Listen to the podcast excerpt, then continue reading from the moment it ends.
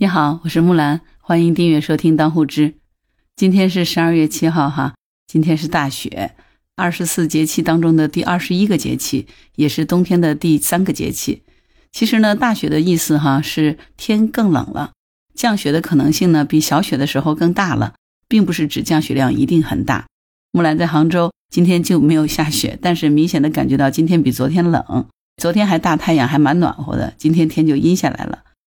虽然说今天没有下雪，不过呢，三十号那天呢，杭州还是下了挺大的雪的。所以那一天呢，断桥上面人特别多。杭州西湖十景当中有一个冬天的景，就是断桥残雪，很多人都赶着下雪跑到断桥上面了。但是因为在南方，其实真的雪不会像北方积的那么大，所以有的时候我们经常就开玩笑说，断桥残雪不叫残雪，叫断桥踩雪，因为人太多了，踩着踩着雪就没有了。但是不管怎么样，冬天的杭州下雪的时候还是很美的。所以在大雪节气这天呢，有四大传统的民间习俗，今天木兰就给你分享一下。其中第一个习俗呢，就是赏玩雪景。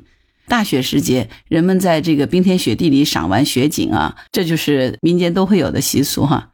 那在杭州有没有这样的情况呢？杭州自古以来就有，呃，这个口说无凭哈。啊，杭州是南宋的都城。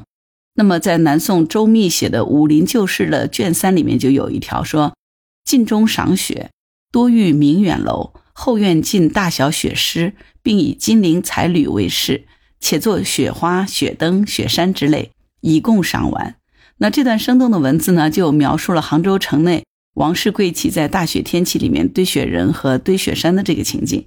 雪后初晴，整个大地山河宛若琼楼玉宇。高瞻远眺，饶有趣味。所以咱们祖国幅员辽阔，不管南北，只要能够有雪，大雪天的时候，在冰天雪地里头赏雪玩雪，这是大雪天一个亮丽的风景线。而我先生他是在北方长大的，他就说，在上学的时候，如果遇到雪天，老师有时候就会宣布今天自修课就不自修了，大家就到操场里面去打雪仗吧。那个时候，全校的师生就会跑到操场上，同学们在雪地里玩的不亦乐乎，可开心了。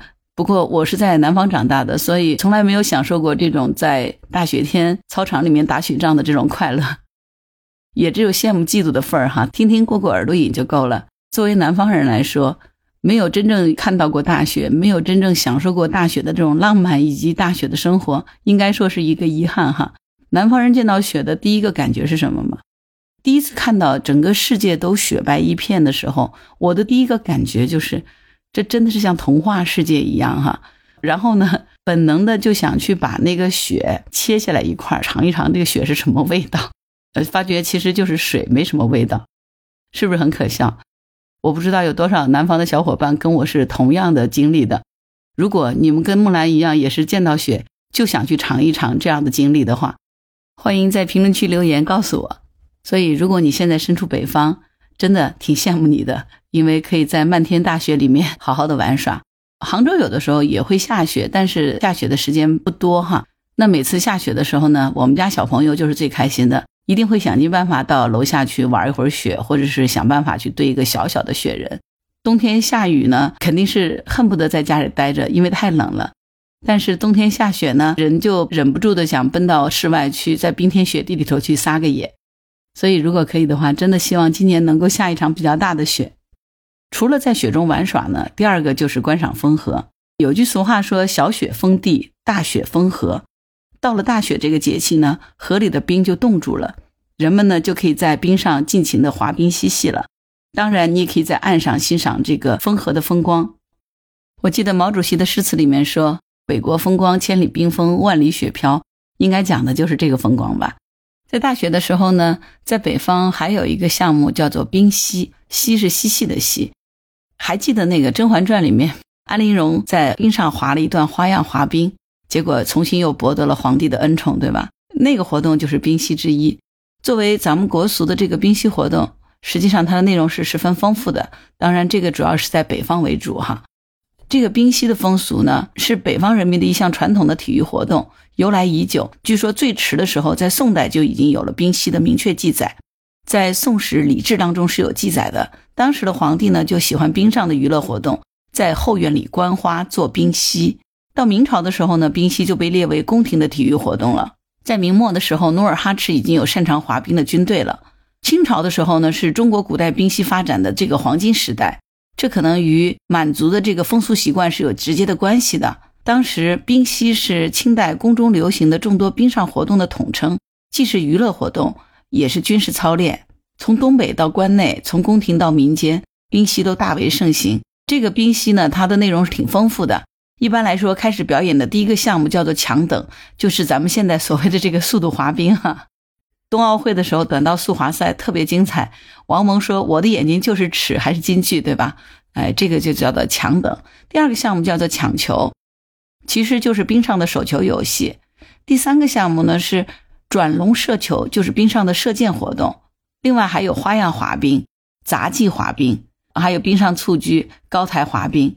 啊，这个冰上蹴鞠其实就是今天的这个冰球运动哈，只不过说参赛的双方队员呢，并不是用球杆，而是用手用脚都可以触球，球是皮做的，充气，听起来更像是在冰上抢球大赛，对吧？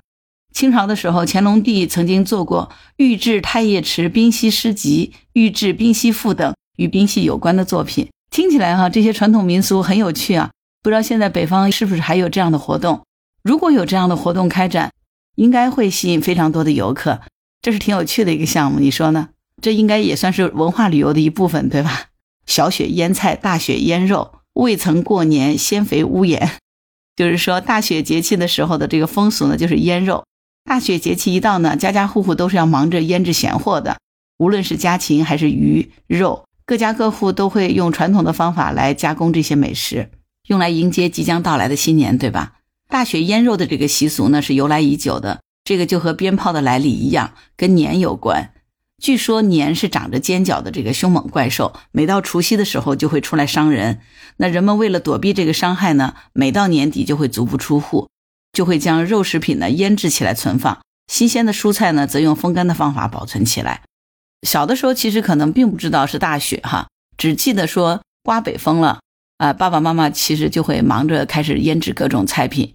杭州这边我们腌制的有咸肉、花肉，买回来用盐腌制哈，也有用酱油这样腌制的。我比较喜欢吃的是酱鸭了，就是我爸爸他会把鸭子买回来以后洗干净，然后用酱油、八角、茴香、大料这些调制好这个腌料以后呢，就把鸭子浸泡在酱油里，呃，腌制十二个小时以后呢，再翻个面儿，把没有浸泡的地方再腌一下。这样子呢，腌制两天以后，就把这个腌好的鸭子悬挂起来，挂在后阳台，然后让北风这么吹，大概得半个多月就腌制差不多了，可以拿下来吃了。这个鸭子给它剁好，用葱姜黄酒隔水给它蒸熟，就特别好吃。现在想想都觉得想流口水。自从父亲去世以后呢，家里头好像再也没有腌制过酱鸭了。现在每年过年的时候，其实就会到杭州的这种老字号里面去买酱鸭回来。过年的时候，这道菜肯定是要有的。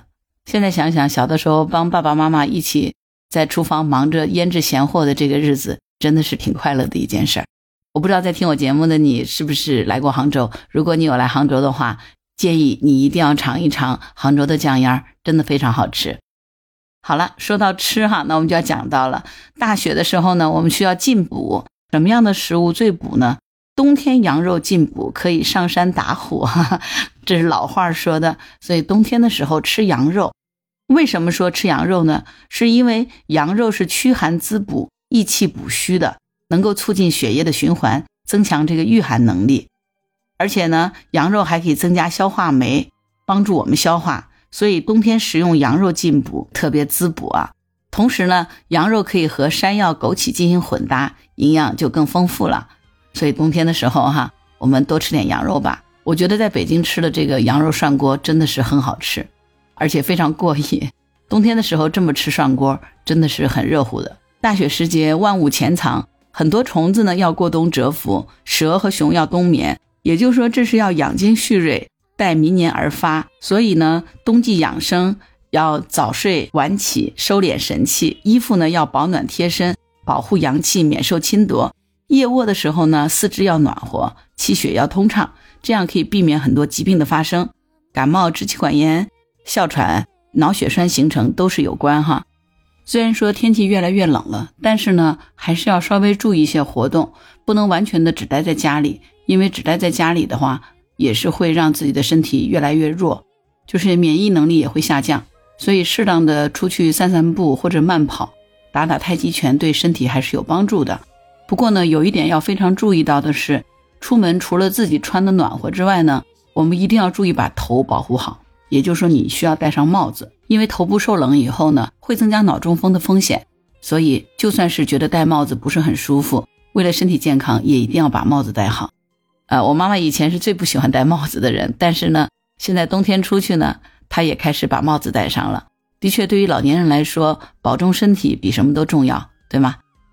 好了，今天是大雪，老话说“瑞雪兆丰年”，真心希望今天大雪节气能够下雪的地方就下下雪吧，下一场大雪，来年就会有丰收，是吧？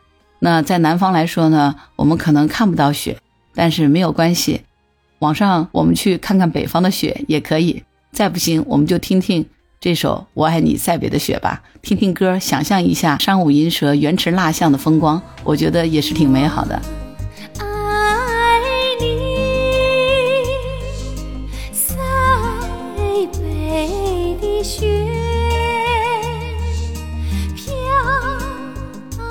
飘洒洒漫天遍野。